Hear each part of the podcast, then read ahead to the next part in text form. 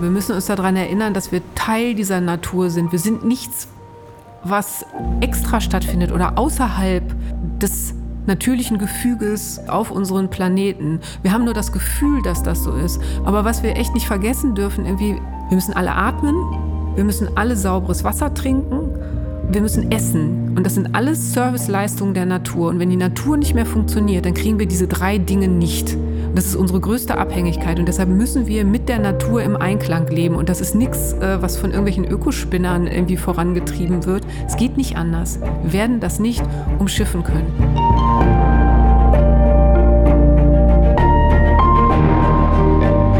Helden der Meere.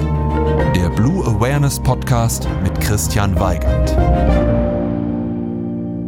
Hallo und herzlich willkommen zu dieser Episode von Helden der Meere. Stell dir vor, du machst einen Nachttauchgang. Es ist stockduster, als du das Wasser betrittst. Du legst dich in das Wasser und schaltest deine Tauchlampe ein. Und das allererste, was sich im Schein deiner Lampe findet, ist ein zwei Meter langer Tiefseefisch. Ein Maul besetzt voll mit großen Zähnen. Was würdest du tun? Heike Vesper war in genau dieser Situation und hat sich eines grandiosen Tricks bemüht, um diesen Fisch nicht mehr sehen zu müssen. Welcher das war, den erfahrt ihr in dieser Folge. Und natürlich noch viele weitere Geschichten, die Heike am Meer erlebt hat. Sie hat ein Buch geschrieben, das heißt, wenn wir die Meere retten, retten wir die Welt, und darin finden sich viele dieser Geschichten, die sie am Meer erlebt hat. Darin finden sich aber auch sehr, sehr viele gute Argumente, warum wir die Meere schützen sollten und wie wir das tun können. Und wenn es um den Meeresschutz geht, dann ist Heike eine der besten Ansprechpartnerinnen in ganz Deutschland, denn sie leitet den Bereich Meeresschutz beim WWF Deutschland. Ein kleiner Hinweis noch, wir haben dieses Gespräch bereits Ende letzten Jahres aufgezeichnet. Macht gar keinen großen Unterschied. Manchmal kommt das vor, dass Folgen ein wenig länger darauf warten, ausgestrahlt zu werden. Ihr dürft euch bloß nicht wundern, wenn Heike später davon erzählt, was in diesem Jahr schon alles passiert ist. Das bezieht sich dann auf das letzte Jahr, nämlich 2022. So, jetzt soll diese Folge aber nicht länger ungehört bleiben und es geht los. Viel Spaß mit Heike Vesper. Hallo Heike. Hallo Chris. Herzlichen Dank, dass ich heute hier zu Gast sein darf bei euch in Hamburg beim WWF. Und für mich aus Marburg war das jetzt ja schon ein Großteil der Strecke, die ich fahren muss, um mal wieder ans Meer zu kommen. Du wohnst hier in Hamburg, bist du noch oft am Meer? Ich versuche ganz regelmäßig am Meer zu sein, tatsächlich, aber äh, so nah ist Hamburg dann doch nicht am Meer, dass es in der Regelmäßigkeit ist, in der ich es gerne hätte. Aber ich suche mir das schon, dass ich da hinkomme, weil weil ich das brauche, um mich gut zu fühlen. Mhm. Kann ich total nachvollziehen. Und was sind dann die Orte, die du aufsuchst? Hast du da einen speziellen Ort, der dich anzieht? Nee, es ist tatsächlich ganz, ganz unterschiedlich, weil ich finde, zumindest an allen Meeresregionen, an denen ich bisher gewesen bin, hat alles hat seine eigene Faszination und Inspiration für mich auch. Und das ist wirklich ich schätze die Ostsee sehr, zum Beispiel den Weststrand oben in Mecklenburg-Vorpommern am Dars. Irgendwie, das ist so ein ganz naturbelassener Strand. Irgendwie, das ist einer meiner Lieblingsorte tatsächlich. Äh, aber auch an der Nordsee im Wattenmeer zu sein, finde ich toll. Oder am Roten Meer oder am Atlantik, äh, im Pazifik irgendwie. Die haben so einen eigenen Charakter, diese Meeresregionen, dass ich alle gut finde. Okay, und wenn es jetzt der Wochenendtrip ist, mal angenommen, du hättest morgen ganz viel Zeit, wo würdest du dann dann ist es meistens die Ostsee. Das ist von Hamburg aus einfach am schnellsten zu erreichen und dann geht's immer in Richtung Ostsee. Lübecker Bucht, die Ecke. Lübecker Bucht, ja, oder Eckernförderbucht, Flensburger mhm. Bucht oder eben, wie gesagt, wenn es dann schon ein bisschen länger ist, dann Richtung Dars hoch. Sehr schön. Wir wollen jetzt auch direkt mal in der ersten Kategorie in einen solchen Moment mit dir eintauchen. Meeresrauschen. Jetzt geht es darum, dass du uns einmal mitnimmst in einen für dich perfekten Moment am Meer. Fällt dir da sofort etwas ein? Ich glaube, ich muss echt zwei machen. Einen kann ich nicht. Das ist in Ordnung. Okay, zwei. Das eine ist der perfekte Moment mit mir alleine am Strand und dann ist es auch echt egal, ob es Sommer ist oder Winter ist, aber ich bin alleine am Strand und ich kann die Wellen hören und ich kann auf den Horizont gucken und ich kriege dieses freie Atmen und den Blick nach vorne. So, und da kann ich dann auch gerne mit mir alleine zehn Minuten in Stille stehen und mich selber als Teil dessen fühlen, wo ich da gerade stehe. Und der zweite perfekte Moment ist, unter Wasser gehen zu können, also tauchen zu können oder schnorcheln zu können. Ist egal, Hauptsache runter, unter Wasser. Tauchen ist natürlich immer noch mal ein bisschen, weil man dann was anderes, weil man ein bisschen länger unter Wasser bleiben kann. Mhm. Und noch ein bisschen näher dran ist. Dafür ist das Schnorcheln ist so schön, weil es still ist. Ne? Dann mhm. ist es nicht so laut unter Wasser.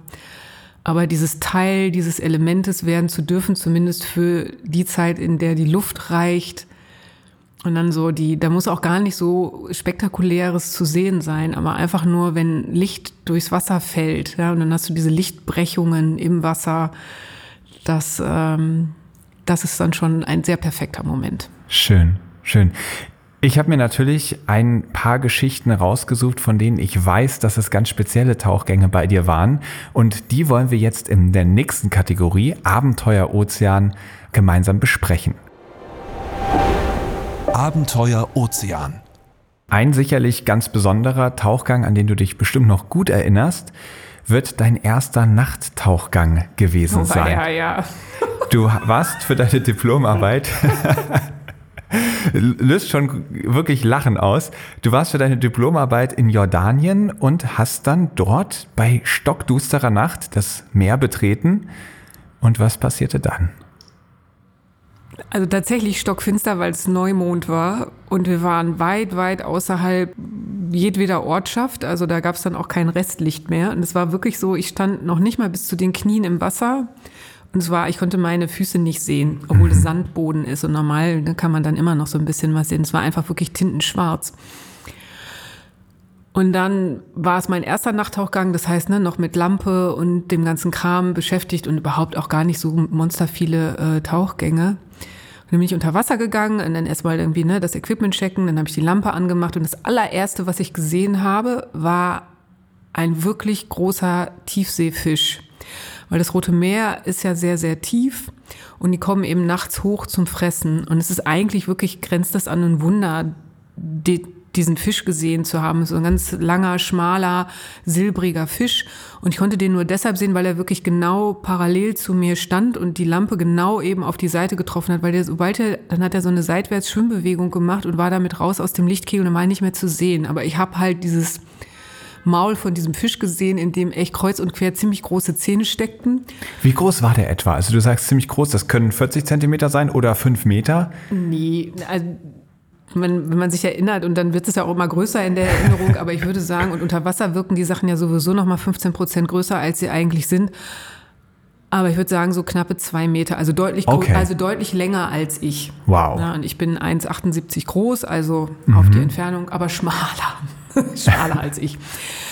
Da habe ich vor lauter Schreck die Lampe ausgemacht, um dann im nächsten Augenblick, es muss wirklich Sekunden gewesen sein, gedacht, wie idiotisch ist das denn? Jetzt sehe ich ja nicht mal mehr, wo der Fisch ist, vor dem ich mich gerade noch so gefürchtet habe. Dann habe ich die Lampe wieder angemacht und war aber nicht mehr zu sehen. Und dann war ich den Rest des Tauchgangs wirklich äh, sehr damit beschäftigt, A, nach diesem Fisch Ausschau zu halten und B, sehr, sehr nah an meinem Tauchbuddy dran zu bleiben, mit dem ich unterwegs war, weil ich mich echt gefürchtet habe.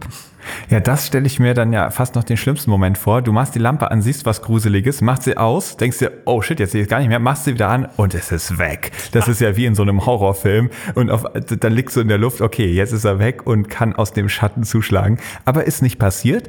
Und würde er auch nicht tun. Also der, ne, ich bin gar keine Beute irgendwie dafür, ja. aber das ist ja nicht das Rationale, was in dem Moment einsetzt. Und es war ein mega kurzer Tauchgang, weil ich danach natürlich irgendwie sehr viel Luft gebraucht habe. Na klar, ja, das äh, habe ich jetzt auch nur so reißerisch gesagt, weil es mich an, weil ich mich in deinen Kopf hineinversetzt ja. gefühlt habe. Rational wissen wir ja, eigentlich kann man an jedem Ort und zu jeder Zeit ins Meer springen. Die Meeresbewohner sind eigentlich nicht das große Problem, vor dem wir uns da fürchten müssen. Was aber ganz spannend ist, dein Tauchbuddy, an dem du da sehr nah dran geblieben bist in diesem Tauchgang, da bist du dann ja auch später noch recht nah dran geblieben, wenn ich richtig informiert bin. Ja, den habe ich geheiratet. Sehr schön und immer noch glücklich und ein zuverlässiger Buddy. Absolut. Sehr schön. Ein weiterer Tauchgang, den ich bemerkenswert fand, war auf Elba oder bei Elba, wo du einem Oktopus begegnet bist. Ja, mein Lieblingstier. also, sofern man Lieblingstiere hat, ja. Das ist aber, ich finde, Oktopusse sind absolut faszinierende mhm. Wesen. Den, den, Film Octopus Teacher, den kennst du bestimmt, ja, ne? Also den kann ich euch auch allen empfehlen. Schaut mal, ich glaube, der ist bei Netflix oder sowas. Eine ganz tolle Dokumentation. Danach liebt auch ihr Oktopusse. So, und jetzt zurück zu deiner ich, Geschichte. Genau, und der kann es, glaube ich, fast noch besser vermitteln als ich, warum ich Oktopusse so liebe. Ich wusste nicht, dass, dass es das gibt, aber Oktopusse machen tatsächlich so einen kleinen Vorgarten gerne. Nicht alle, aber einige machen das. Also dieses Octopus's Garden, das ist echt. Das kommt nicht nur im Text der Beatles vor, sondern das gibt es. Also der hat es jedenfalls gemacht. Er hatte vor seinem kleinen Unterschlupf, hatte der sich so einen Halbkreis an Steinen, Muscheln Gegenständen hingelegt, unter anderem eine Plastikflasche. Und hockte irgendwie halt unter seinem kleinen Unterstand und linste da irgendwie so halb raus. Und diese Plastikflasche, die in diesem Halbrund sein, der Begrenzung seines Vorgartens lag, die wollte ich halt gerne mitnehmen, weil Plastik gehört nicht ins Meer. Wollte er aber nicht. Also hat er immer, ich habe diese Plastikflasche genommen, dann kam sehr schnell einer der Fangarme raus, hat sich um die Plastikflasche gedreht und hat die wieder zurückgezogen. Also er hat sie dir aus der Hand rausgenommen? Er hat sie mir richtig aus der Hand gerissen. Also auch mit Kraft, ja. Er wollte nicht, dass wow. ich die mitnehme. Und genau, dann haben wir noch irgendwie einen, einen Stein tatsächlich weggelegt und den hat er dann auch wieder zurückgeholt und genau an den gleichen Platz gelegt. Und dann haben wir das aber auch echt gelassen, weil äh, Oktopusse auch schnell zu stressen sind und das wollte ich ja auf gar mhm. keinen Fall. Fand ich aber trotzdem, also für mich war das echt ein ähm, sehr intensiver Moment irgendwie in, in Interaktion mit so einem Tier zu sein, ne? dass das irgendwie, dass das reagiert auf ein Verhalten von mir irgendwie und dann so eine Persönlichkeit einfach zu zeigen. Total. Hier, das ist hier echt meins und du lässt jetzt hier mal die Finger davon. Das habe ich hier nicht ohne Grund so hingelegt. ja, wie schön. Eigentlich erwartet man ja bei den meisten Tieren, wenn man denen zu nahe kommt, ziehen sie sich ja zurück. Also ich hätte jetzt gedacht, ähm, gerade wenn der Oktopus genervt ist und sich bedroht fühlt, dann wird er wohl kaum den äh, einen seiner Arme ausstrecken. Aber so witzig, dass du dann da scheinbar eine rote Linie für ihn überschritten hast, wo er gesagt hat, so, jetzt reicht's ja auch mit dem Selbstschutz diese Plastikflasche bleibt hier. Ja, oder er hat sich sehr sicher gefühlt, ja, das kann auch sein. Das kann natürlich auch sein, ja. Jetzt haben wir gerade verschiedene Orte besucht, die alle nicht in unseren deutschen Gewässern liegen. Also wir waren ähm, im Roten Meer, wir waren im Mittelmeer mit diesen Geschichten. Jetzt ist es so, dass wir in Deutschland ja auch ein, nicht nur ein, sondern zwei tolle Meere haben. Und da gibt es eine wie ich finde, herrliche Geschichte, wo WWF-Kollegen aus Indonesien zu Besuch gekommen sind und man sich da gedacht hat, na ja, wir haben hier ein Weltkulturerbe, das Wattenmeer und da nehmen wir die jetzt natürlich mal hin, um denen zu zeigen, was wir hier Tolles haben. Ja. Wie hat das denn geklappt? Das ist wirklich lustig, weil das Wattenmeer ist ja wirklich ein, ein Biodiversitäts-Hotspot ja, das ist das Gebiet, wo wir so viele Zugvögel haben, irgendwie, die davon profitieren, dass da so unglaublich viel Biomasse irgendwie drin steckt. So. Und natürlich kann man das unter großen Anführungszeichen vergleichen mit einem Korallenriff. Ja, da auch unglaublich viel Biodiversität irgendwie drin steckt und so weiter. Und die Kollegen aus Indonesien, die kommen ja aus einer sehr bunten Welt, also sehr farbenfrohe Natur. Mhm. Und natürlich war unser damaliger Geschäftsführer beim WWF, der war, der hat schon als Zivildienstleistender im Wattenmeer gearbeitet, man ist sehr, sehr verbunden mit dieser Region. Und natürlich wollten wir als WWF irgendwie diese Weltnaturerbe dann auch den Kolleginnen und Kollegen vorstellen, wenn sie schon mal in Deutschland sind, irgendwie, dass sie dann sozusagen auch dieses Juwel des deutschen Naturschutzes äh, im Meer dann auch kennenlernen. Es war, wie das dann eben gerne so ist, A, es war Herbst, schon mal falsche Jahreszeit. Und B war es ungefähr so, wie es dann im Herbst oft morgens auch ist, viel Nebel. Und dann sind wir ans Wattenmeer gefahren, da war dann noch mehr Nebel und dann hatten wir sozusagen grauen Nebel mit grauem Sand. Es war unglaublich kalt.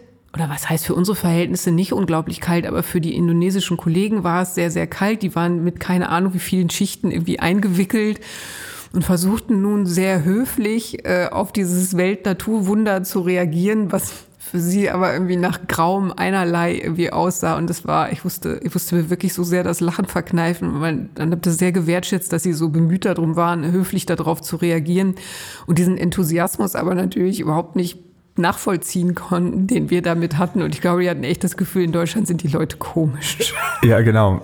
Weil dieses Artenreichtum sieht man jetzt im Wattenmeer nicht auf dieselbe Art und Weise wie zum Beispiel in einem Korallenriff, wo einfach die Farben und Tierarten um einen rum explodieren, sondern da muss man ja schon genauer hinschauen. Aber dann kann man sie entdecken, die Small Five.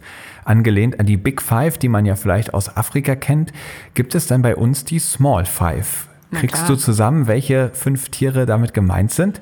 Oh weia. Äh, ich hoffe, dass ich sie noch zusammenkriege. Also den Wattwurm, die Strandkrabbe, die Hilf mir, guck mal. Ich, ich, ich, ich helfe dir. Und du kannst, wir machen so. Ähm, es gibt da die Small Five. Ich werde sie dir jetzt kurz nennen und du erzählst uns ganz kurz, um welches Tier es sich da handelt. Sehr viel besser so rum, ja. die Herzmuschel. Genau, das ist eine, die im Wattenmeer natürlich steckt, die sich eingräbt, irgendwie nur wenige Zentimeter tief. Irgendwie ist eine der Hauptfutterquellen für Seevögel tatsächlich. Man kann die auch selber ganz leicht rausgraben und kann das auch sehen an den kleinen Löchern, die oben mhm. im Wattenmeer sind. Darunter sitzen meistens Herzmuscheln. Also für mich sieht eine Muschel immer sehr immobil aus. Ich weiß mittlerweile, stimmt nicht. Die können sich bewegen, die können laufen auf unterschiedlichsten Arten und Weisen. Die können sich also tatsächlich selber eingraben. Ja, weil die haben einen Grabefuß sogar extra. Also mhm. sowas wie, sieht vielleicht eher aus wie eine Zunge mhm. ne, die sie dann irgendwie aber auch rausstrecken und damit graben sie sich dann wieder rein. Und das, was man sieht, diese kleinen Löcher, das liegt einfach an äh, dem Siphon, den sie haben, ist so eine Art Schnorchel, ja, mit mhm. dem sie quasi an die Oberfläche kommen und dann darüber irgendwie Wasser und ähm, Sauerstoff und so weiter reinstrudeln. Okay, sehr gut. Zweites Tier, der Wattwurm. Ja, das ist natürlich ne, wichtig für das Wattenmeer, kann man immer erkennen, wenn man so über das Watt guckt, dann hat man da überall so krubbelige kleine Häufchen irgendwie, die man sieht und das ist der Kot vom Wattwurm sozusagen, wenn er sich irgendwie in den Boden reinfrisst. Super wichtig fürs Wattenmeer, weil der dafür sorgt, dass aus den sauerstoffreichen oberen Bereichen äh, des Bodens sozusagen dieser Sauerstoff auch nach unten mit eingegraben wird, weil wir haben im Wattenmeer sonst, wenn gerade wenn das trocken fällt, äh, da ist so viel organische Substanz drin, wie die in großer Geschwindigkeit dann auch umgesetzt wird, dass wir schon wenige Zentimeter unterhalb der Oberfläche tatsächlich nur noch sauerstoffarme bis sauerstofflose Bereiche haben. Das ist dieser Geruch vom Watt, ne? dieser mhm. Schwefelgeruch. Genau, der so ein bisschen so wie ein Maulwurf, der, mhm. der, der wühlt das halt um. Und jetzt kommen wir zu den Wattschnecken. Ja, das ist auch kleiner Krüsselkram. so könnte man das nennen. Irgendwie, das sind diese ganz winzigen Schnecken, die überall sind. Und man kann das sehen, gerade in so, also wenn das Watt trocken fällt, dann haben wir oft so wie so eine kleine goldbraune Schicht, die oben drauf ist. Mhm. Und das ist ein Diatomenrasen. Diatomen sind kleine Kieselalgen. Und auf dieser goldbraunen Schicht, da kann man dann oft so ganz kleine Gehwege sehen. Ne? So kleine, okay. das sind die, ähm, die Litorina litorea, die kleine Strandschnecke, die da ihre Spuren frisst. Und was mich total überrascht hat, die können bis zu 3 km/h schnell sich fortbewegen. Das klingt ja nicht gerade nach Schneckentempo, sondern eher nach einem gemütlichen Fußgehtempo. Ja, die glitschen auf dem Biofilm. Wahnsinn. Dann kommen wir zur Sandkrabbe. Genau. Die Strandkrabbe, das ist irgendwie diese, ähm, die dann immer als Krebs bezeichnet wird. Ja, gerne mhm. irgendwie, das sind diese Platten mit den zwölf Beinchen, die gerne zur Seite laufen, seitlich laufen und die vorne die zwei Scheren haben. Vorsichtig beim Hochnehmen. Wenn man es denn meint, man müsste sie hochnehmen, dann immer von hinten anfassen, sonst wird man echt ganz arg gezwickt. Ja, und die machen mit diesen Scheren dann zum Beispiel Jagd auf die Herzmuscheln oder ähnliches? Ja, zum mhm. Beispiel. Okay. Und dann haben wir noch letzte der Small Five die Nordseegarnele. Na klar, die Nordseegarnele. Genau, die kennt man dann eher vom Brötchen, ne? Leider. Dass sie da ist, kann man aber auch immer gut beobachten in der Natur, ehrlich gesagt, weil in den kleinen Wasserläufen, in den Prielen, ja. Genau, da sitzen sie drin. Man kann sie nicht sehen, weil sie genau die gleiche Farbe wie der Sand haben. Also eben nicht rosa wie auf ja. dem Brot. Die werden erst rosa, wenn man sie kocht. Eigentlich sind sie so grau und sind auch so ein bisschen gepunktet grau. Ja. Aber wenn man durchgeht, dann springt es irgendwie in alle Richtungen weg und wenn man barfuß ist, dann fühlt man es auch. Ja. Und das sind immer die kleinen. Ja. Ich hatte, ich hatte letztes Jahr tatsächlich einen sehr schönen Moment mit den Nordseegarnelen.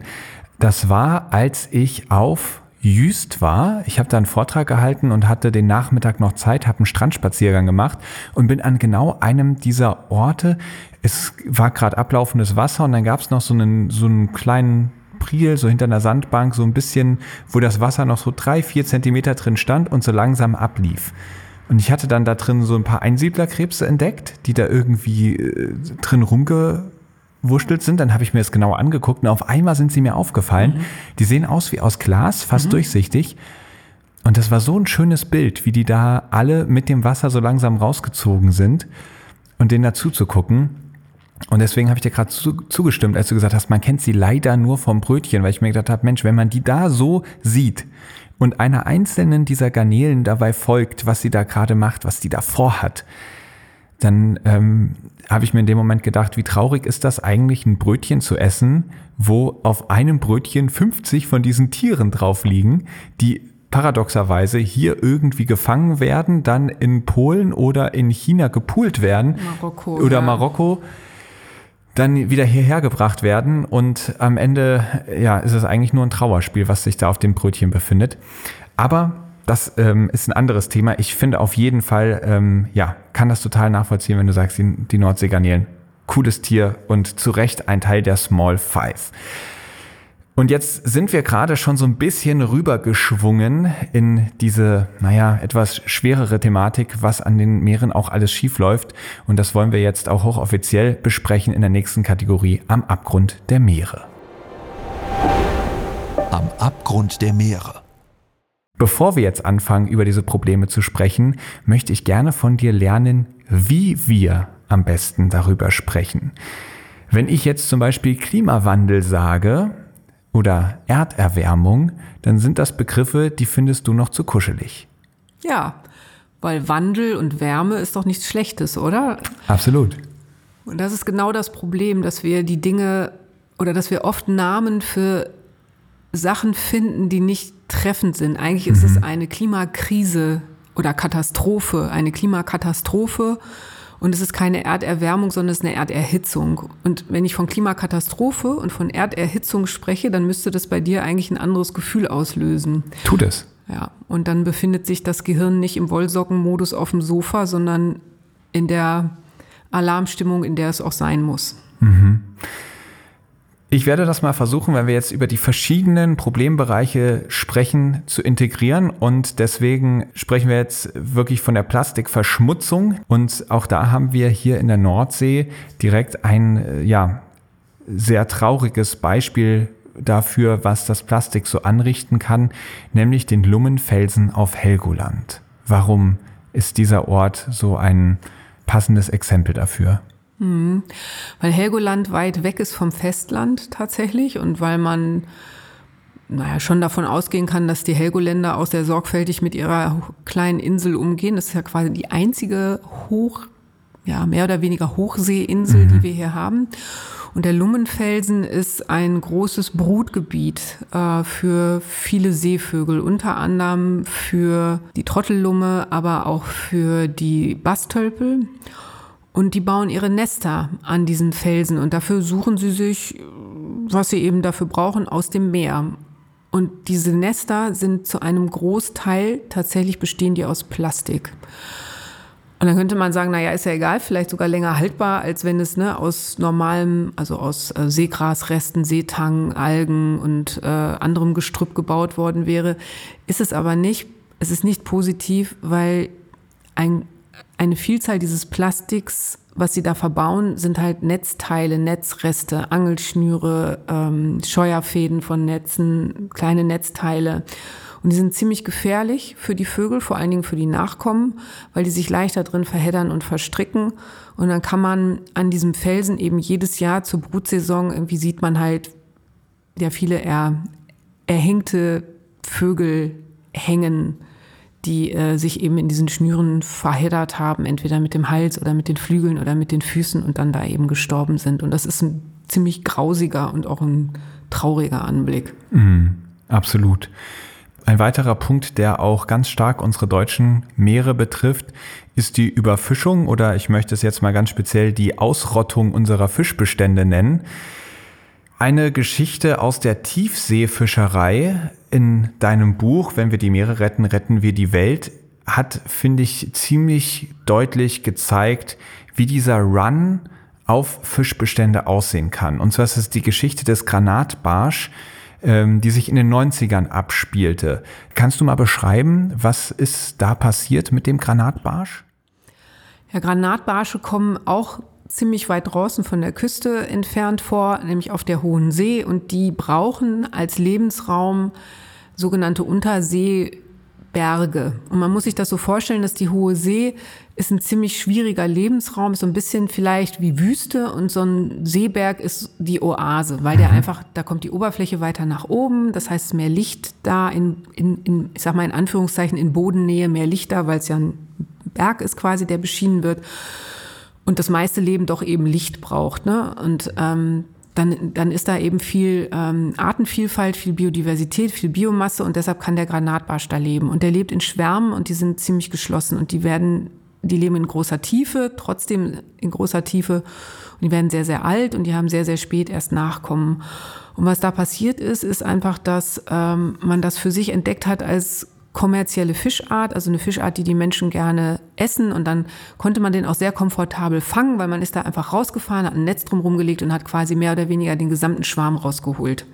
So, und das konnte man eine Weile lang machen. Und dann war vom Granatbarsch nicht mehr viel übrig, weil er so lange Zeit braucht, um sich zu reproduzieren. Und eigentlich ist so eine Tiefseeart überhaupt nicht geeignet für die Fischerei. Also wenn man von geeignet für die Fischerei, ich sag's mal in Anführungszeichen, reden will, weil es Leute gibt, die Fisch essen wollen und weil es Leute gibt, die Fisch essen müssen, weil sie keine Alternative haben. Nicht in Deutschland, bitte nicht missverstehen. Äh, dann, dann kann man natürlich die Arten nutzen, die eine große Reproduktionsfähigkeit haben, heißt Schwarmfische, die unglaublich viele Nachkommen haben. Die sind dann halt kleiner, aber sind halt dann nicht so toll. Ne? Das mhm. ist dann nicht, so ein Granatbarsch ist schon echt ein schöner Fisch auch. Und das ist, glaube ich, irgendwie so ein Marketing-Ding dann auch gewesen. Ja. Und diese Tiere sind oft 100 Jahre alt geworden, ähm, nach 30 Jahren erst geschlechtsreif. Du hast gerade eben schon gesagt, dass das extrem lange gedauert hat. Und im Endeffekt haben die dann 50 Euro pro Kilo Granatbarsch bekommen und die Schiffe standen am Ende Schlange bis zu 30 Stunden. Wenn sie dann aber dran waren, haben sie innerhalb von fünf Minuten irgendwie 50 Tonnen von diesem Fisch in ihren Netzen gehabt. Und wie du schon sagtest, ziemlich schnell war dann Schluss, weil nicht mehr viel übrig war. Aber das zeigt irgendwie, wie absurd das ist, dass wirklich einfach bis zum letzten Fisch da einfach nur rausgerissen wird aus der Natur, was irgendwie möglich ist. Und dann werden diese, das muss man sich auch mal überlegen, die Fische, die in so einem Netz gefangen werden, das ist ja nicht wie beim Angeln, wo dann irgendjemand die rausgeholt hat und dem einen schnellen Tod bereitet, sondern die werden dann einfach in so einem Netz aus richtig tiefer Tiefe hochgeholt. Meistens platzen dann ihre Schwimmblasen und werden aus dem Mund rausgedrückt und dann verenden die da, falls sie nicht vorher schon gestorben sind, irgendwie so in so einem 30-minütigen Todeskampf, bis sie dann irgendwie erstickt sind. Es ist wirklich fürchterlich und ähm, vielleicht auch wirklich wichtig, sowas mal zu begreifen. Was bedeutet das denn eigentlich? Trotzdem habe ich das Gefühl, und da schreibst du auch in deinem Buch, der Schutz der Fischbestände ist ein sehr schwer zu vermittelndes Thema. Dabei weiß ich gar nicht genau warum, ehrlich gesagt, weil die Dringlichkeit ist enorm. Fischerei ist der größte Biodiversitätszerstörer in den Ozeanen. Das weiß man seit ach, über 20 Jahre. Wir haben seit 30 Jahren ein Riesenüberfischungsproblem. Es gab mehrere Beispiele international, wo trotz zehn Jahre langer Warnung von Wissenschaftlern Bestände so massiv überfischt worden sind, dass die kommerzielle Fischerei bis heute auf diese Bestände nicht mehr stattfinden kann. Also wir wissen das alles. Wir wissen, dass das schwer ins Gefüge der Ozeane eingreift. Wir wissen, dass ach, so viele Millionen Menschen abhängig von Fisch als einzige Eiweißquelle sind und auch abhängig sind von der Fischerei, um ihren Lebensunterhalt mhm. zu verdienen. Und auch damit meine ich wieder nichts hier in unserer westlichen äh, Welt, ne, wo wir die Möglichkeit haben, andere Berufe zu ergreifen und anders unseren Eiweißbedarf zu decken und unseren Lebensunterhalt zu verdienen. In vielen Entwicklungsländern gibt es dazu keine Alternative. Und trotzdem wird nicht umgesteuert. Und auch dieser Tierschutzaspekt, den du gerade genannt hast, der ist nicht in unseren Köpfen. Irgendwie für Fische gibt es irgendwie kein Mitgefühl kein Mitleid. Das ist, scheint eher wie so eine Art, ja, weiß ich auch nicht, wie eine Pflanze angesehen zu werden. Ja, oder irgendwelche Aliens oder sowas. Also ich meine, man muss schon sagen, ne, genau wie Insekten sind Fische ja schon weiter von uns entfernt als irgendwelche Säugetiere zum Beispiel. Also ich, ich kann schon nachvollziehen, auch ich finde jetzt einen Rehkitz niedlicher als einen Fisch zum Beispiel. Aber es entschuldigt natürlich trotzdem nicht, was da passiert, aber es erklärt vielleicht so ein bisschen, warum es so schwer fällt, dieses Thema irgendwie zu vermitteln. Ihr habt dann versucht, dafür eine Lösung zu finden, indem ihr euch ein Säugetier ausgesucht habt, um diesem Problem vielleicht ein Gesicht zu geben, nämlich den Schweinswal, den kleinsten Wal, den es ja hier auch bei uns in Deutschland gibt, sowohl in Nordsee als auch in Ostsee, wobei in der Ostsee mittlerweile echt sehr, sehr selten geworden.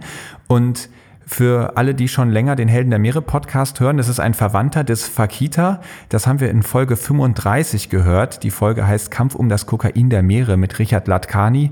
Da geht es um einen Verwandten des Schweinswalds, den wir hier haben. Wirklich eine sehr mitreißende und empfehlenswerte Folge. Könnt ihr gerne mal reinhören.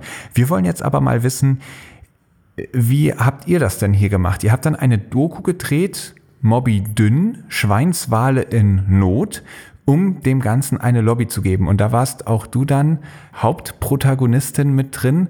Und trotzdem war es ganz schön schwierig, diese Doku irgendwie zusammenzukriegen. Ja, das fing schon damit an, dass äh, unsere Kommunikationsleute gesagt haben, oh Gott, Schweinswal, warum hat er denn bloß keinen anderen Namen? Das ist ja schon nicht so emotional, aber ich finde, das war so zu Zeiten, wo Sebastian Schweinsteiger, ja, der Fußballspieler, so auf dem, also anfing, seine Karriere mhm. zu machen und den haben alle immer liebevoll Schweini genannt und dachte, warum kann das nicht mit so einem kleinen Wal irgendwie funktionieren? Aber okay, gut, das waren die ExpertInnen irgendwie, die sollen wissen irgendwie, ob das so funktioniert oder nicht. Aber man muss den erstmal finden, das ist das Problem. Das Meer ist groß und weit und der Wal ist sehr, sehr klein. Also die Weibchen werden so ungefähr 1,80 groß, wenn sie wirklich groß werden und die Männchen sind noch ein Stückchen kleiner. Und Segler oder Seglerinnen, die kennen die Schweinswale. Auch in der Ostsee treffen sie die regelmäßig, wenn man mit so einem leisen Fortbewegungsmittel unterwegs sind. Und dann sind das irgendwie gern gesehene Gäste und die machen halt dieses ganz kleine. Das ist der Blas, ne? Also mhm. nicht wie bei einem großen Wal, wo das mit großer Energie so rausgehauen ja. wird, sondern das ist so kleines, leises nur. Hört man nicht, sieht man nicht, weil die Nordsee und auch die Ostsee ist einfach zu wellig und der macht auch nur so eine ganz kleine Rollbewegung, ganz mhm. schnell und hat dann die gleiche Farbe wie das Wasser. Und da mussten wir uns ein bisschen behelfen, weil es gibt tatsächlich zwei Schweinswale in Gefangenschaft. Das ist jetzt 20 Jahre her, ne? Und die beiden leben immer noch in Gefangenschaft. Das sind auch die einzigen beiden weltweit, von denen ich weiß. Und denen geht's für Tiere in Gefangenschaft gut.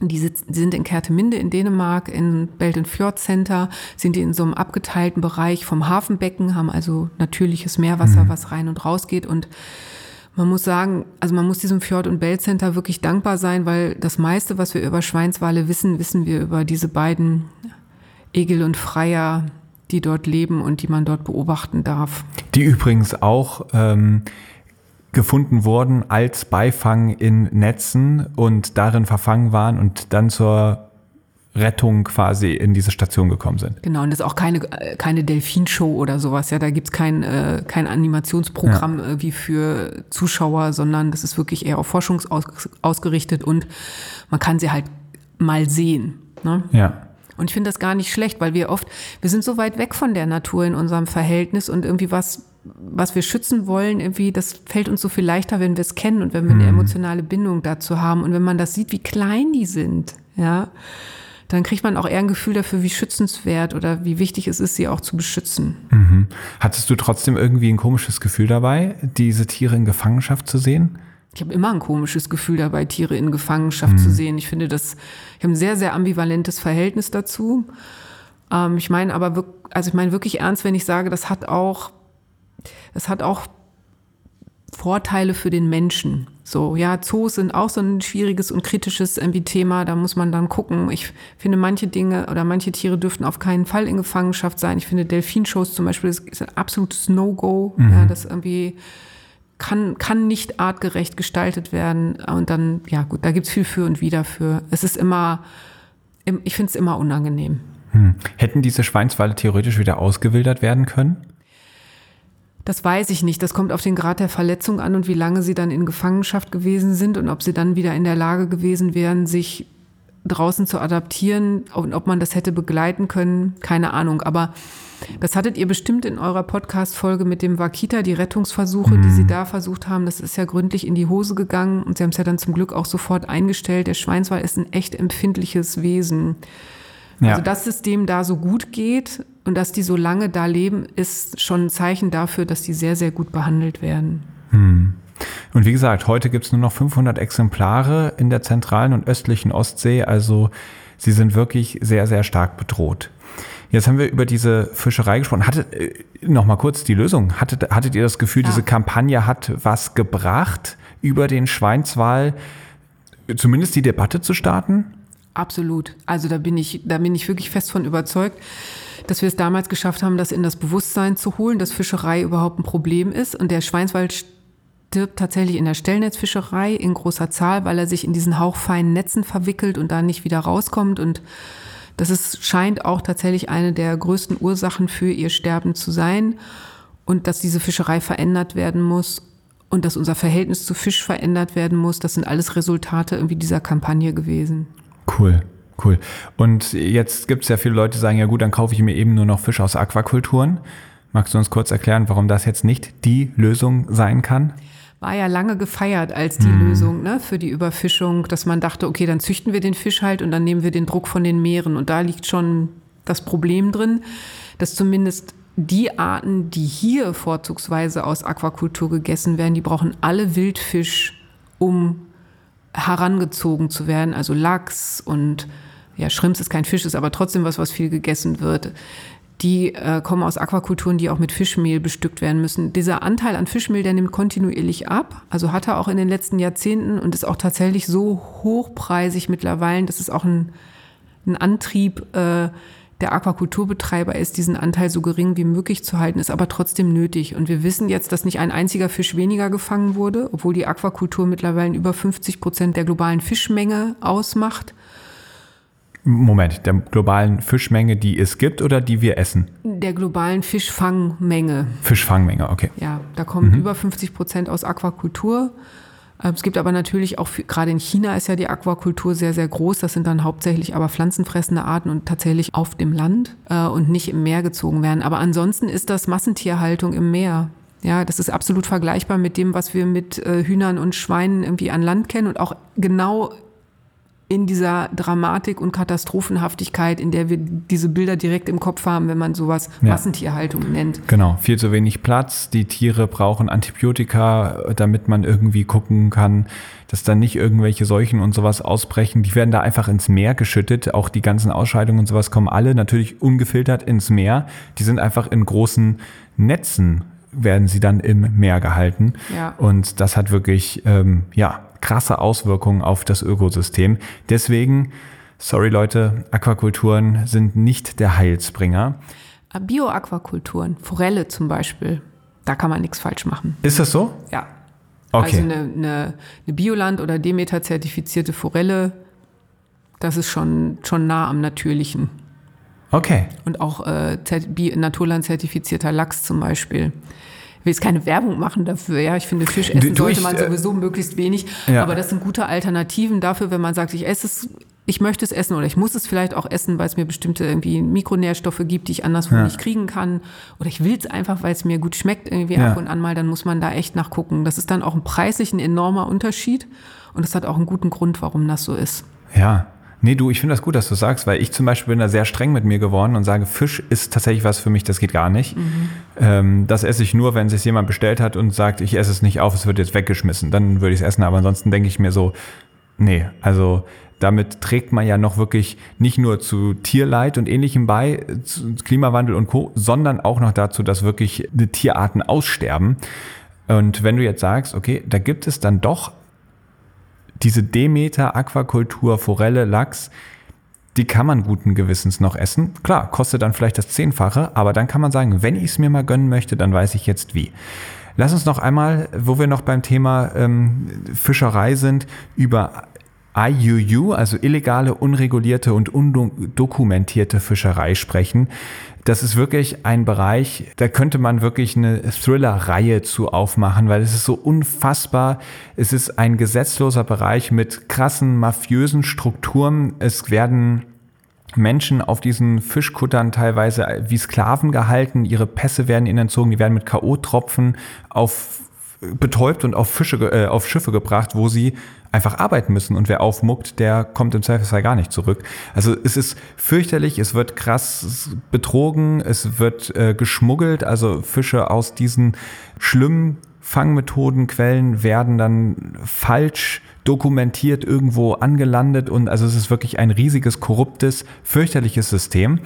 Und da werden jetzt Albatrosse als Geheimagenten eingesetzt. Als ich das gelesen habe, ich fand es großartig. Kannst du mal erklären, wie uns die Albatrosse da helfen können? Ja, vielleicht erstmal nochmal zu äh, dieser illegalen, undokumentierten, äh, unregulierten Fischerei. Ist tatsächlich, ich weiß gar nicht mehr auf welchem Rang, es ist auf jeden Fall unter den Top 5 der internationalen Kriminalität, mit der sich Interpol beschäftigt. Also es ist wirklich, wirklich, wirklich schlimm. Ja.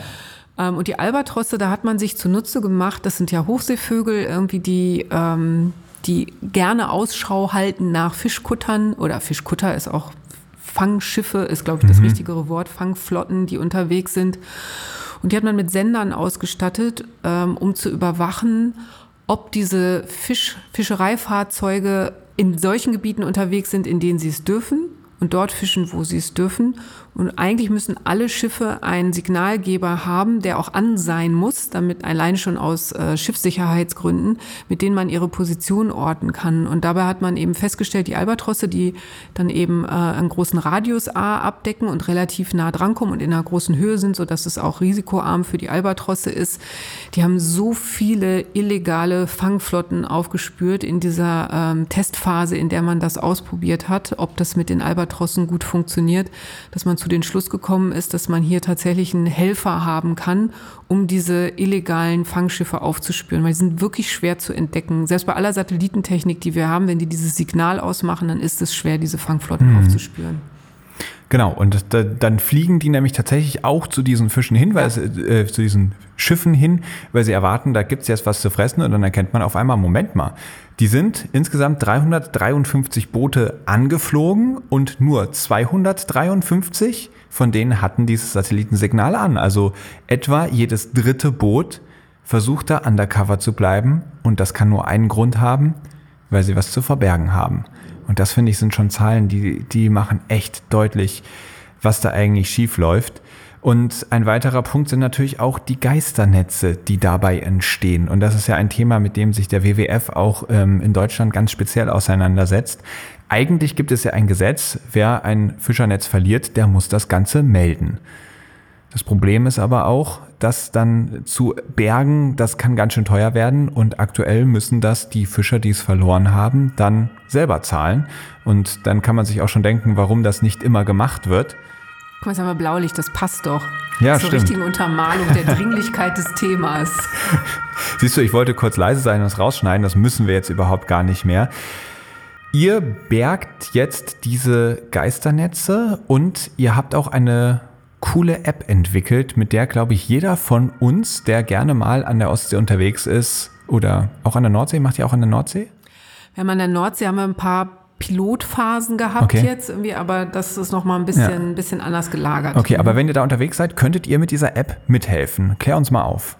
Ja, also wir haben eine App entwickelt, mit der Nein, ich fange, wo fange ich denn an? Oh Gott, das ist so ein großes Thema. Also erstmal diese Geisternetze, man muss dazu sagen, kein Fischer riskiert eigentlich sein Netz zu verlieren, weil es teuer. So ein Klar. Fischernetz kann 15.000 Euro kosten und wenn man das verloren hat, dann versucht man das auch wirklich selber wiederzufinden. Nichtsdestotrotz gibt es aber äh, Sachen, die so in die Kategorie Unfall gehören. Ne? Das heißt, bei Schlechtwetter reißt sich so ein Netz los, wenn es ein Stellnetz war, was verankert war. Oder im Sturm muss es gekappt werden, weil es irgendwie zu riskant war. Oder es ist über Bord geschwemmt worden, nachdem es irgendwie hochgeholt war und, und solche Dinge. Das kann passieren. Oder Wassersportler sausen da rum und zerreißen Netze und Netzteile schwimmen dann im, im Meer herum. So, das, das nur gesagt, weil mir das wichtig ist, dass nicht ne, so der, der Blick auf die Fischer ist mit, oh Gott, jetzt irgendwie werfen sie noch ihre Netze rein. Das gibt es auch, aber ich kenne es jetzt hier von unserer Region nicht. Mhm. Beim Wakita ist das wieder ein Problem gewesen, ne? dass die illegalen Fischer, die kappen dann die Netze, wenn die Fischereiaufsicht kommt, damit sie eben nicht Ja. erwischt werden. So, however, die schwimmen da rum und die, das sollten sie besser nicht, weil die bleiben fängig, nennt man das. Irgendwie. Die fangen halt weiter, ohne dass sie jemals irgendwer rausholt und damit sterben natürlich unnütz, qualvoll äh, viele Meeresbewohner, die das nicht müssten, wenn diese Netze drin sind. Und dann ist es Plastik, gehört auch nicht ins Wasser und wird auch von groß zu klein zersetzt, also macht irgendwann ein Mikroplastikproblem und kommt dann schön auf unseren Tisch zurück. Was wir gemacht haben, ist, wir haben eine Methode äh, ausprobiert und mitentwickelt. Wie findet man diese Netze denn überhaupt? Denn das Meer ist groß und weit. Das heißt, wir sind dem Seitensonar unterwegs und fahren irgendwie bestimmte Transekte ab und suchen diese Netzpositionen. Und dann sehen diese Bilder, die man bekommt von diesem Seitensonargerät, sehen so ein bisschen aus wie so ein Ultraschallbild beim Arzt, also viel Grissel mit irgendwas.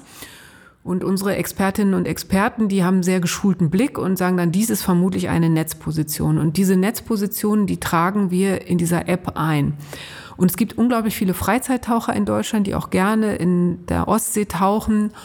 Und die gehen dann oft runter und gucken, ist es tatsächlich ein Netz? Also die tauchen diese Positionen an und verifizieren dann, ja, Netzfund. Das kann man dann in der App eintragen und dann kann geborgen werden entweder wir bergen als WWF, aber eigentlich ist es staatliche Aufgabe, Netze zu bergen, können es dann in entsprechenden staatlichen Stellen weitergeben, damit das dann auch gemacht werden kann. Oder Freizeitsportler, Segler, die sowas sehen, wenn ein Netz noch treibt oder so, die können diese Positionen dort eintragen, können Fotos hinterlegen, Videomaterial hinterlegen, alles, was hilft, irgendwie besser zu wissen, ist es ein Netz, was ist das für ein Netz, äh, liegt es da schon lange, ist es ganz frisch, äh, steht es noch im Wasser, also ist es noch fängig oder nicht, das hilft alles und dafür kann man diese Geister-App gut nutzen.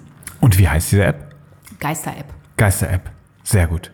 Cool. Und wenn ihr das ein spannendes Thema findet, dann möchte ich da einmal ganz kurz noch pl- platzieren, dass wir ja dieses Buch Ein Leben für den Ozean geschrieben haben, wo zehn Geschichten über Helden der Meere vorgetragen werden.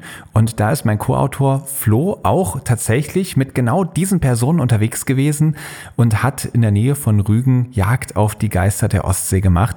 Das findet ihr dann also alles, auch mit vielen Bildern und sowas, in diesem Buch. Und da könnt ihr euch das alles nochmal ganz genau und hautnah anschauen.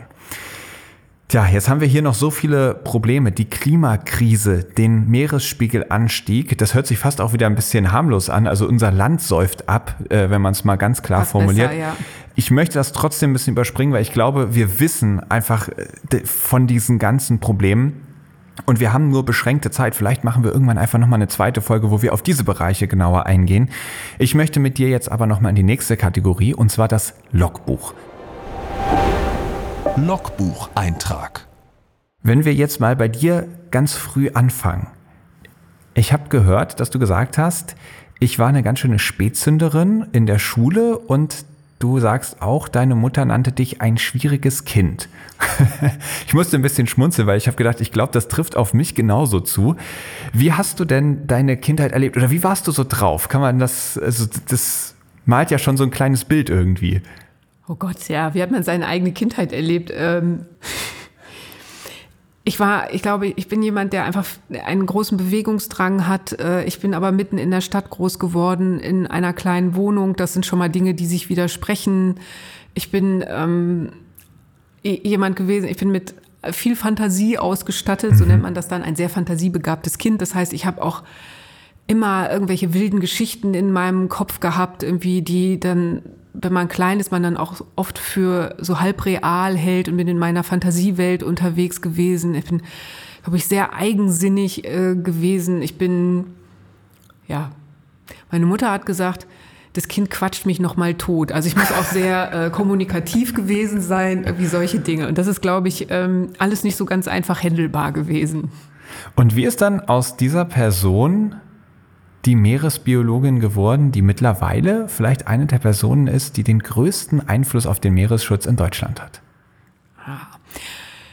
Vielleicht sind das die Eigenschaften, die man braucht. Ich müsste mal meine Mutter fragen, ob sie heute War das würde, voraussehbar? zum, zum Glück warst du so anstrengend. ähm, ohne, also ich hoffe, dass ich heute nicht an, als anstrengend irgendwie gelte, aber zumindest irgendwie als, äh, als eine Person, die ähm, sich nicht so leicht beeindrucken lässt vielleicht und die nicht so schnell sich ins Boxhorn jagen lässt mit einer hohen Frustrationstoleranzschwelle oder einer guten Frustrationsverarbeitung und ähm, doch sehr äh, intensiv irgendwie mich für das einsetzen kann, was mir sehr am Herzen liegt. So.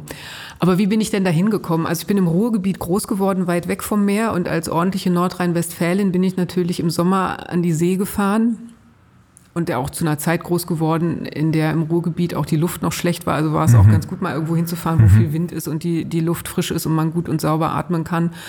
Aber ich glaube, es liegt mir auch so ein bisschen im Blut, weil der Bruder meiner Großmutter, der ist zur See gefahren.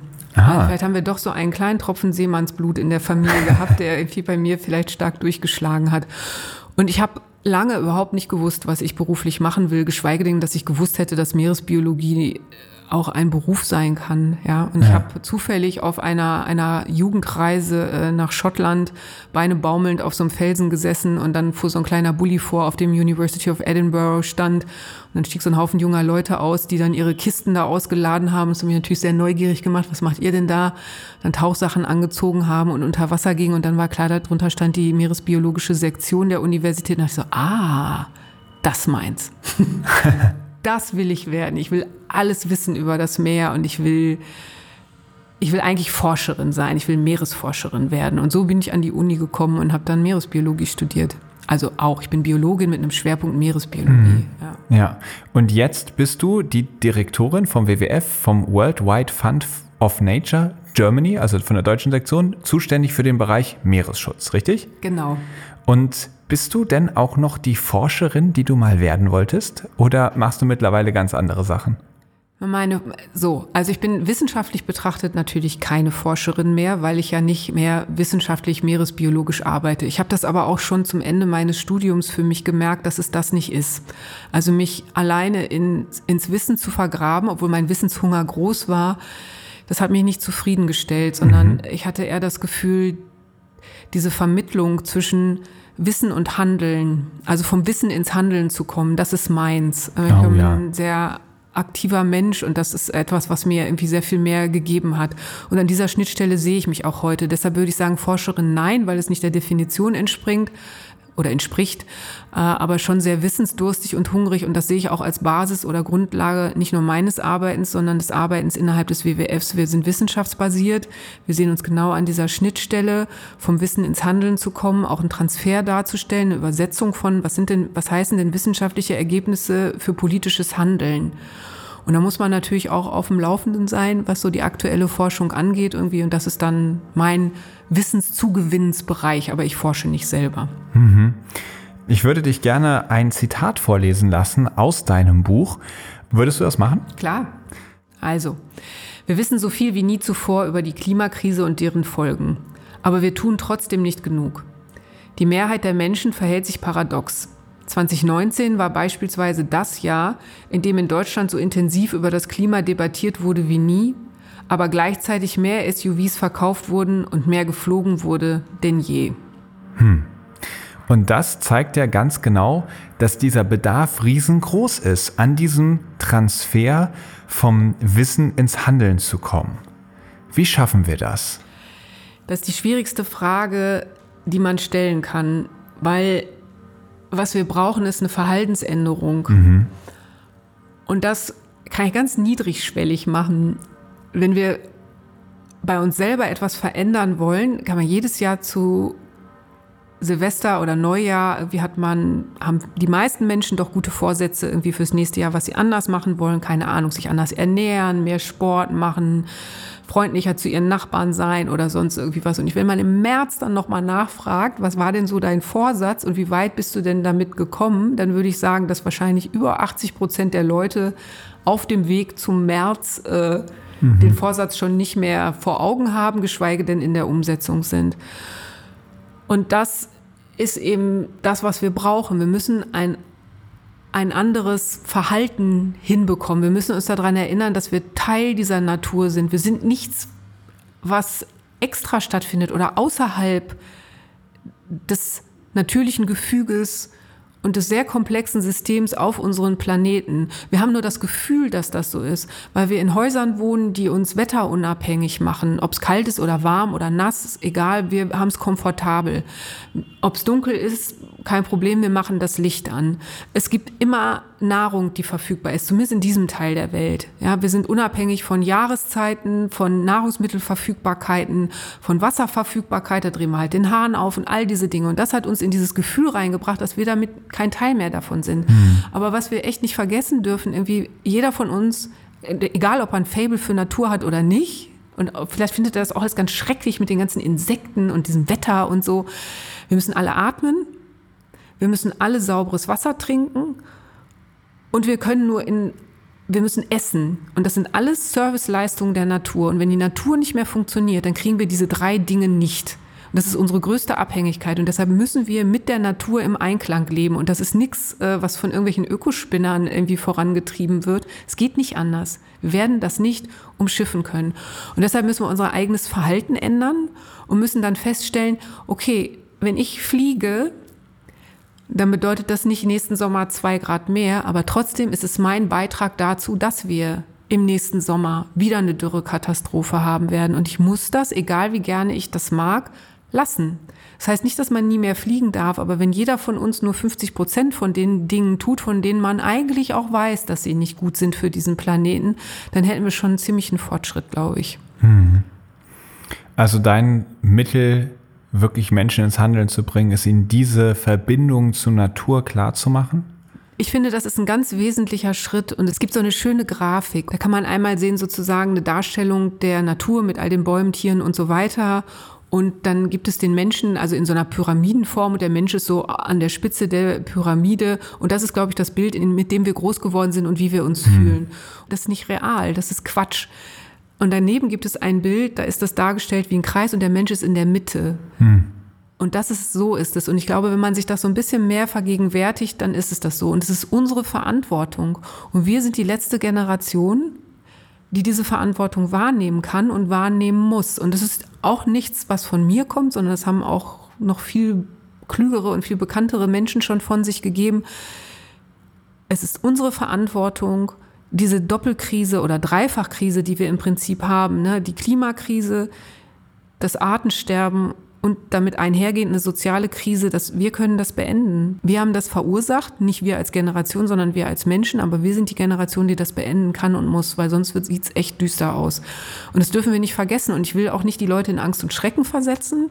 So, deshalb habe ich versucht, in dem Buch auch einen guten Ausblick zu geben, dass man auch ins Positive kommen kann und es ist auch nicht die Last des Einzelnen. Ne? Was nützt es, wenn nur eine Person auf viele Dinge verzichtet, während im industriellen Bereich dann doppelt und dreifach irgendwie die Dinge schlecht gemacht werden.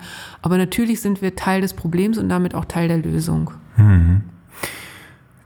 Während deiner Arbeit hast du geschrieben, musst du teilweise gebetsmühlenartig wiedergeben, was getan werden oh muss Gott, ja. und kommst nur in Millimeterschritten voran. Und eine Geschichte, die das sehr gut zeigt, ist die Begegnung mit einem Mitarbeiter aus dem Landwirtschaftsministerium, dem du vor 17 Jahren schon mal begegnet bist oder den du nach 17 Jahren plötzlich wieder vor dir sitzen hattest und ihr dann beide ganz irritiert wart, als ihr nach 17 Jahren immer noch genau dieselben Argumente ausgetauscht hat, habt. Wie fühlst du dich da? Skurril. Ich komme mir vor wie ein Paralleluniversum. Das kann ich mir gar nicht. Also das ist, das war aber auf beiden Seiten, glaube ich, war die Irritation total groß, weil während wir es, während wir sozusagen, während ich meinen Text sozusagen sagte und er seinen Entgegnungstext brachten, irgendwie war es halt so offensichtlich, dass wir das schon so oft zueinander gesagt haben und es war so schlimm, weil es kann nicht sein, dass man 17 Jahre lang nicht vorwärts kommt. Ich will nicht sagen, dass wir in den 17 Jahren keine Veränderung geschaffen haben, mhm. um Himmels Willen. Es haben sich viele Dinge verändert. Aber angesichts der Dimension der Krise muss die Geschwindigkeit eine andere sein. Und dieses, das ist so ein, da, können, da dürfen solche Gespräche dürfen eigentlich nicht mehr geführt werden. Hinterfragst du da manchmal, ob deine Methode die richtige ist, dass du, dass du sagst, okay, wenn es jetzt nach 17 Jahren bei dieser Person nichts verändert hat? Oh ja. Oh ja, also auf jeden Fall. Nicht nur, ob meine Methode die richtige ist, ob der WWF irgendwie äh, an den richtigen Stellen arbeitet.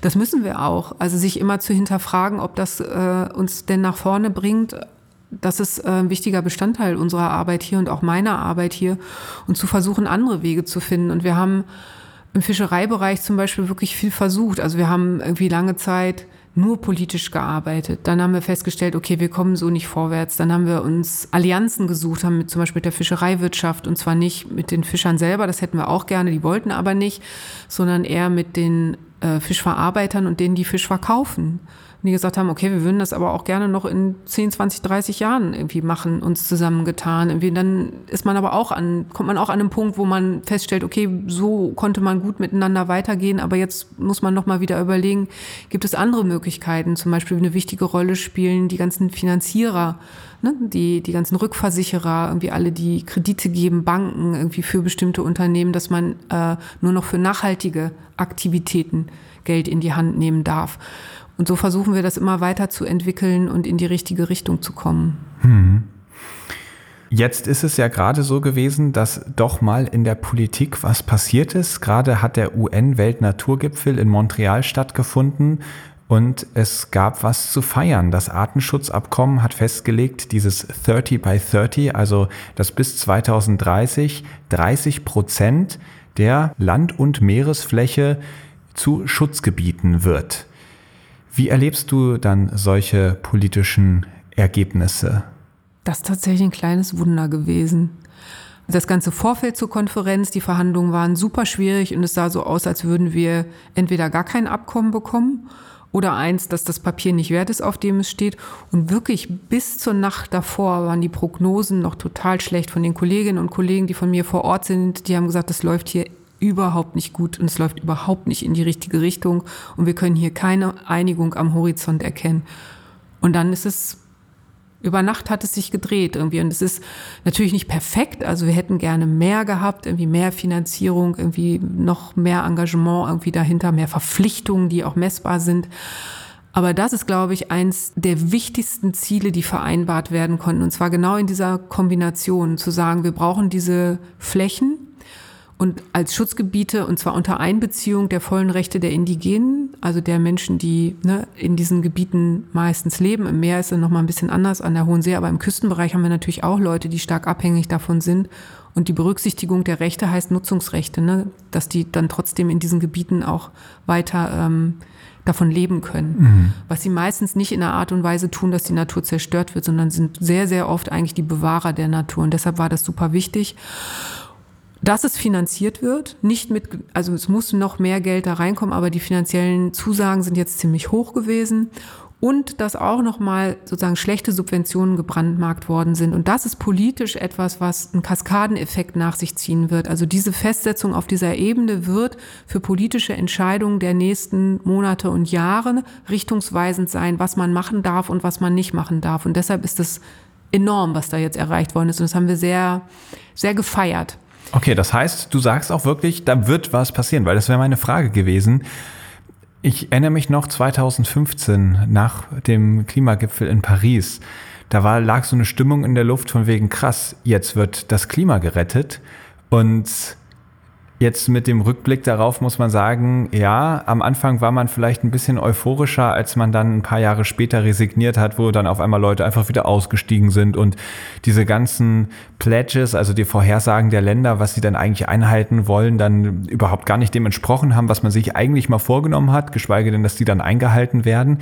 Also ich will da jetzt nicht so viel Wasser in den Wein kippen, aber was ist deine realistische Einschätzung? Könnte ähnlich verlaufen. Also es ist immer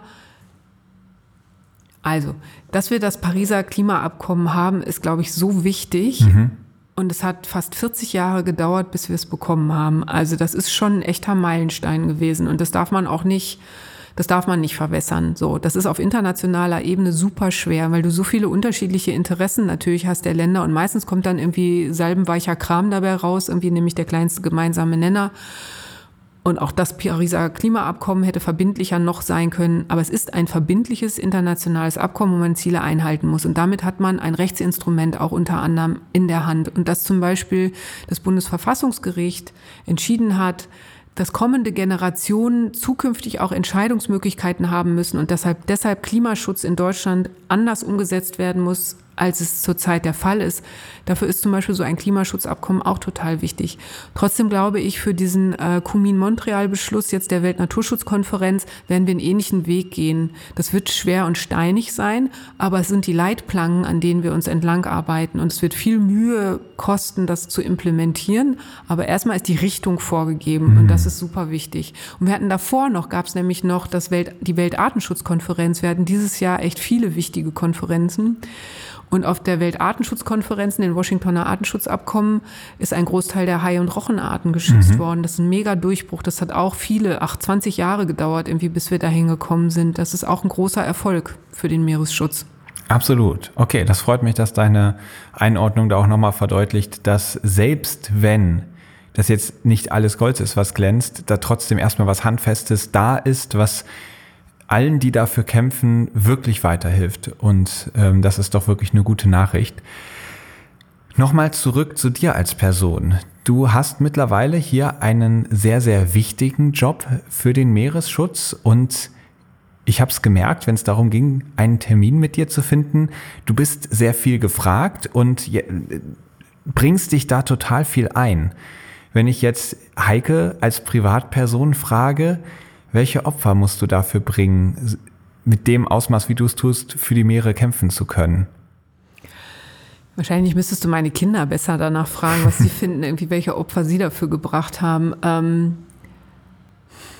ich empfinde das nicht wirklich als ein Opfer. Ich glaube, ich könnte gar nicht anders arbeiten. Es ist mir ein inneres Anliegen. Ich habe wirklich das, was ich gerade gesagt habe. Ich meine, ich, ich das macht viel von meinem Antrieb aus, ne? dass wir die sind, die sich darum kümmern müssen, dass das in die richtigen Bahnen wiederkommt und dass uns die Zeit davon läuft und dass ich ähm, eigene Kinder habe, hilft mir auch nochmal, das nochmal näher wieder zu spüren, die Verantwortung irgendwie, die dafür da ist. So, das ist schon, ich glaube, das, was mich echt was kostet, ist diese Frustrationsverarbeitung, die ist mal so, mal so. Also jetzt heute würde ich sagen, rückblickend auf dieses Jahr, wir hatten ein sehr erfolgreiches Jahr für den Meeresnaturschutz, ne? den Auftrag für das Plastikschutzabkommen irgendwie am Anfang des Jahres, jetzt diese beiden anderen großen Konferenzen, das ist alles auf einem guten Weg.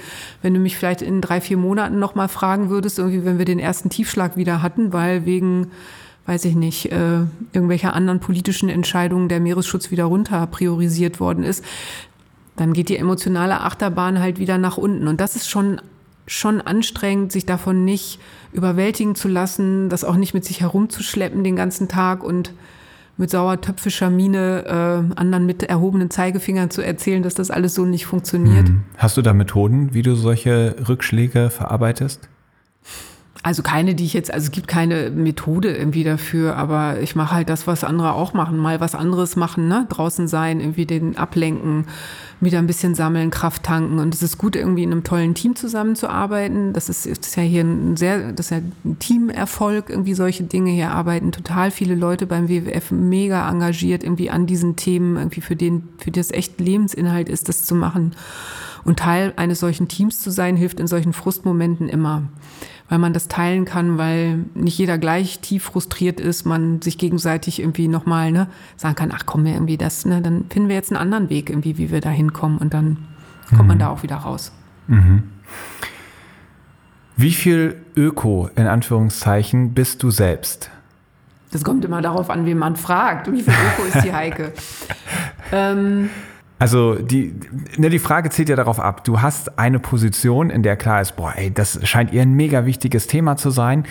Die macht das beruflich, die setzt sich dafür ein, die, die argumentiert dafür, die, die hält Vorträge und, und, und, und, und. Ja, dann wird die doch bestimmt ein krasser Öko sein und ein Leben führen, wo wir uns alle eine Scheibe abschneiden können. Das macht mir Angst. Ich, ich, ich fühle das ich total, weil ich, ich, ich kenne das selber. Deswegen habe ich ja. diese spicy Frage jetzt mit einem hämischen Grinsen im Gesicht gestellt, weil das ist ein Konflikt ist, den ich auch mit mir selber ja. rumtrage. Also, ich bin ja ein normaler Mensch, ne, mit allen Fehlern, die Menschen so haben. Ich finde aber, dass ein paar Dinge in meinem Leben, glaube ich, anders sind als in anderer Leute Leben weil man sich dem nicht verschließen kann und auch nicht darf. Und ich bin großer Fan davon, äh, wenn ich Wasser predige, nicht Wein zu trinken. Obwohl ich das gar nicht, das, ich mag die Analogie nicht, weil das ist gleich wieder so Verzicht und die einen haben Spaß mhm. und die anderen nicht. Ich habe ich hab kein spaßbefreites Leben. Also ich ja. habe auch ein sehr genussvolles Leben. Aber ich esse kein Fleisch und kein Fisch. Das ich kann, das ist Berufsrisiko. Ja, also irgendwann weiß man zu viel über diese Dinge. Ich krieg's dann jedenfalls nicht mehr durch den Hals und ich möchte es nicht mehr. Ich bin super bemüht, äh, meinen Konsumfußabdruck zu reduzieren. Ich kaufe extrem viel Secondhand-Sachen. Also wenn ich Sachen kaufe, kaufe ich sie Secondhand. Wir versuchen irgendwie regional und saisonal. Irgendwie, da komme ich aber dann auch an meine Grenzen. Ne? Also wir haben zum Beispiel jahrelang so eine Biokiste gehabt, die dann sehr regional war und sehr saisonal. Und nach dem weiß ich nicht, wie viel Kiste mit Kohl, Kartoffeln und Möhren, war ich dann auch an meinem Limit. Mhm, ja. Dann ist auch gut. Dann also da bist du nicht zu streng mit dir. Nein, das Maß der Dinge zu finden, das ist ja unsere Aufgabe. Ja, ich äh, versuche Flüge zu vermeiden. Ich versuche es auch beruflich zu vermeiden. Und wie dafür ist zum Beispiel Covid total gut gewesen, dass diese ganze Digitalisierung des sich Treffens, dass wir es auch gelernt haben, dass es irgendwie für bestimmte Dinge gleichwertig ist, sogar fast besser ist, sich virtuell zu treffen, als unterwegs zu sein, dass nicht alles in Person stattfinden muss. All solche Dinge irgendwie, die man, die man machen kann. Aber wie gesagt, ich bin ja menschlich. Ja. ja. Ja. So, so, gut ich kann. Ja. Und versuche immer ein bisschen besser zu werden. Ja, ich habe, als ich gemerkt habe, den Ansprüchen, die ein äh, an mich, wie Öko kann man eigentlich sein, den kann ich nicht gerecht werden, das habe ich nicht hingekriegt und habe dann für mich so dieses Konzept von einem Flöko, einem flexiblen Öko entwickelt, wo ich gedacht habe, also ja, ich kann kein Wasser predigen, weil ich selbst, ich krieg's nicht hin, nur Wasser zu leben, also wenn man in dieser Analogie bleibt. Und dann habe ich schon gemerkt, das zehrt mich total auf, dieser Konflikt und einfach dieses, diese Ambivalenz zu akzeptieren. Man wäre gerne gar kein Teil dieses Problems mehr und wäre perfekt in der Lösung angekommen. Aber da fehlt einem, also ich wüsste noch nicht mal, wie man jetzt das perfekte, nachhaltige Leben wirklich umsetzen kann.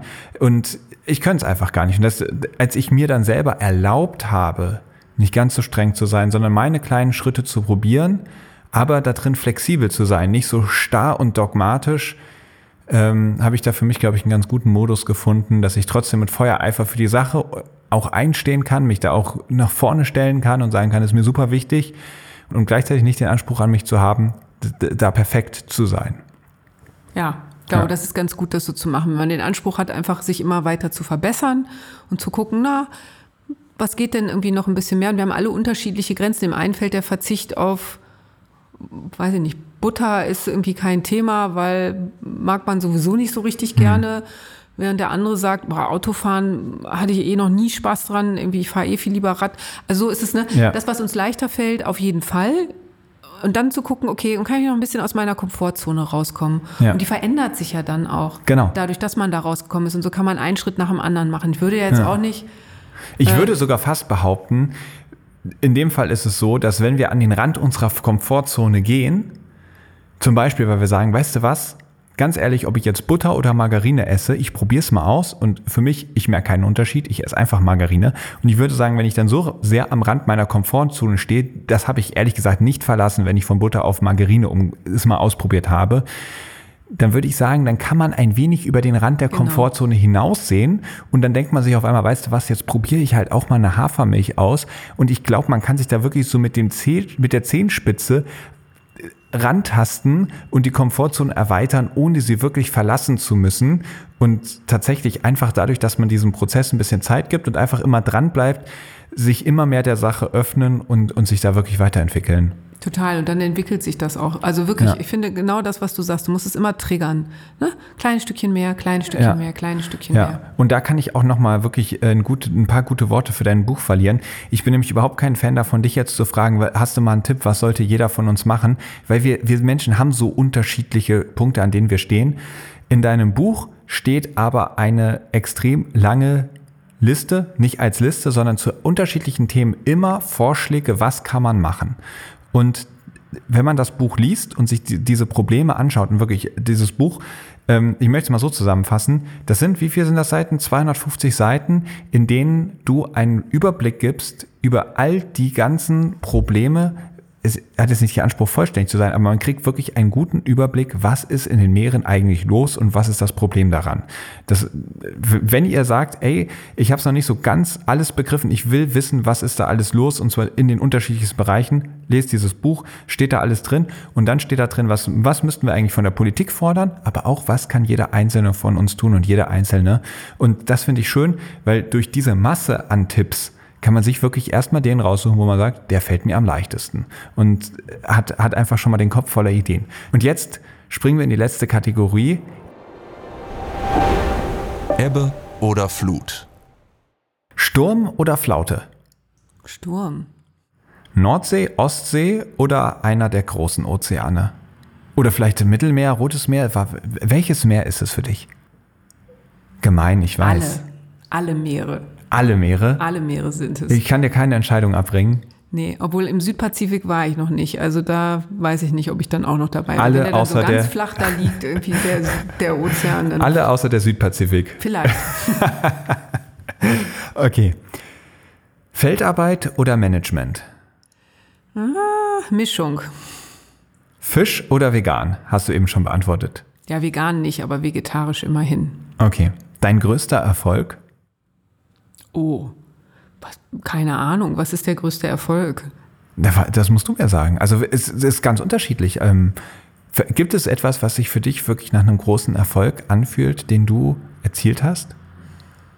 Ich erziele ja nichts alleine. Wie gesagt, das sind alles irgendwie Teamarbeit, irgendwie, die wir hier miteinander machen. Aber, oder auch vielleicht auch eine Sache, warte. Ich glaube, der Moment, in dem maßgebliche Politikentscheider festgestellt haben, dass sie lange beim Blick auf die Weltkarte nicht gesehen haben, dass der Großteil blau ist und man sich deshalb um die Meere kümmern muss, das war ein Moment, wo ich gedacht habe, jetzt haben wir einen Durchbruch. Und was war, also da fühlst du dich selbst, Ja, weil ich dieses Gespräch, weiß ich nicht, 112 Mal geführt habe und immer dachte, warum sehe ich denn was anderes, wenn ich auf die Karte gucke als ihr? Und als wir dann nebeneinander auf, auf diese Karte geguckt haben und die Äußerung kam, wie konnten wir denn das übersehen? Kam das genauso? Es kam genau so. Wer hat das gesagt? Sage ich nicht. Das sage ich nicht. Aber in dem Moment, in dem das kam, da habe ich gedacht, okay, jetzt haben wir es geschafft. Jetzt sind wir einen Schritt weiter. Es ist in der Aufmerksamkeit angekommen und alles danach kann dann auch danach kommen. Und war, weil das mir immer absolut unerklärbar war, warum das Denken immer an der Küste aufhört oder kurz vor der Küste. Für alle möglichen Maßnahmen, irgendwie was Umweltschutz, irgendwie Naturschutzsachen angeht, war immer so ein halber Schritt vor der Küste war immer Schluss damit. So, aber dann geht doch noch ein Stück weiter. Da kommt doch noch was. Wenn ich ein Gesetz erlassen dürfte, Dann würde ich die Bodenschleppnetzfischerei verbieten.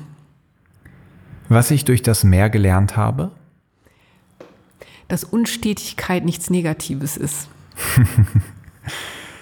der größte Irrtum über den Naturschutz ist, Dass er nur Verzicht erfordert und mühsam ist.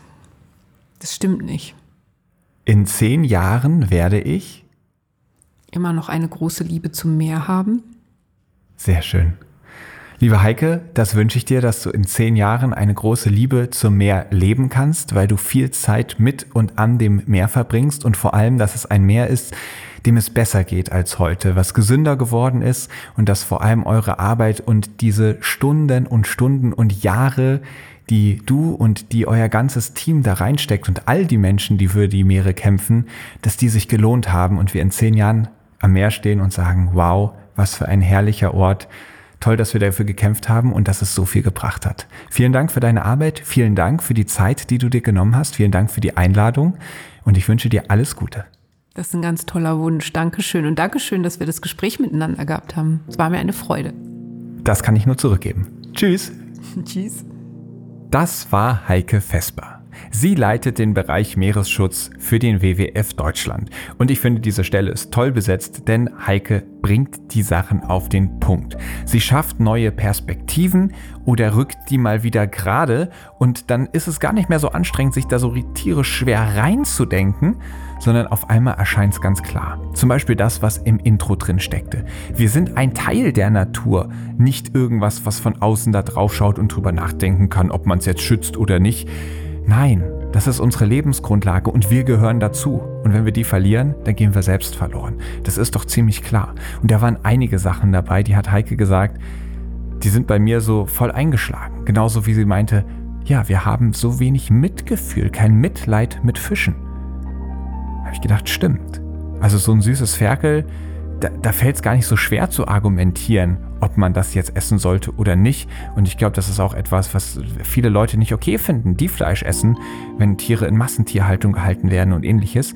Aber irgendwie sind Fische so weit von uns weg. Also da steckte ganz, ganz viel drin für mich und deswegen hat es mir auch sehr, sehr viel Spaß gemacht, mich mit Heike zu unterhalten. Und im Grunde ist der Helden der Meere Podcast ja dafür gedacht, euch für die Meere zu begeistern und für den Schutz der Meere. Und damit die Begeisterung nicht zu kurz kommt, haben wir ganz viele Folgen dabei, die eben auch Adrenalin bedeuten, die Abenteuer bedeuten und ähnliches. Und muss ich ehrlich sein, stehe ich auch total drauf. Aber genauso wichtig ist es mir dann auch, dass es mal Folgen gibt, die wirklich volle Kanne für den Meeresschutz stehen. Und das war für mich eine solche. Und sie war trotzdem für mich genauso spannend, genauso aufregend und, und vor allem so voller Wissen. Einfach großartig. Vielen lieben Dank an Heike. Und an euch alle. Wenn ihr das Ganze unterstützen wollt, dann teilt diesen Podcast mit wem ihr nur könnt. Lasst gute Bewertungen da, gebt ein paar gute Kommentare ab. Ähm, falls ihr zum Beispiel bei iTunes hört, da kann man das Ganze machen. Und da freue ich mich riesig drüber. Und der Algorithmus denkt sich, na hör mal, scheint eine tolle Folge, scheint ein toller Podcast zu sein. Das verbreite ich auch mal weiter. Also das ist eine ganz einfache und niedrigschwellige Art und Weise, wie ihr hier unterstützen könnt. Und falls ihr Lust habt, noch mehr zu tun, dann tretet gerne dem Blue Awareness e.V. bei oder spendet ihm ein bisschen Geld, denn der sorgt natürlich dafür, dass dieser Podcast oder andere bewusstseinsbildende Maßnahmen für den Schutz der Meere gemacht werden.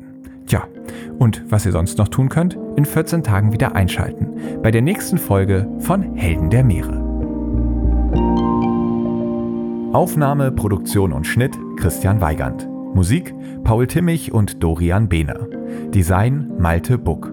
Sprecher, Intro und Kategorien Moritz Schelius.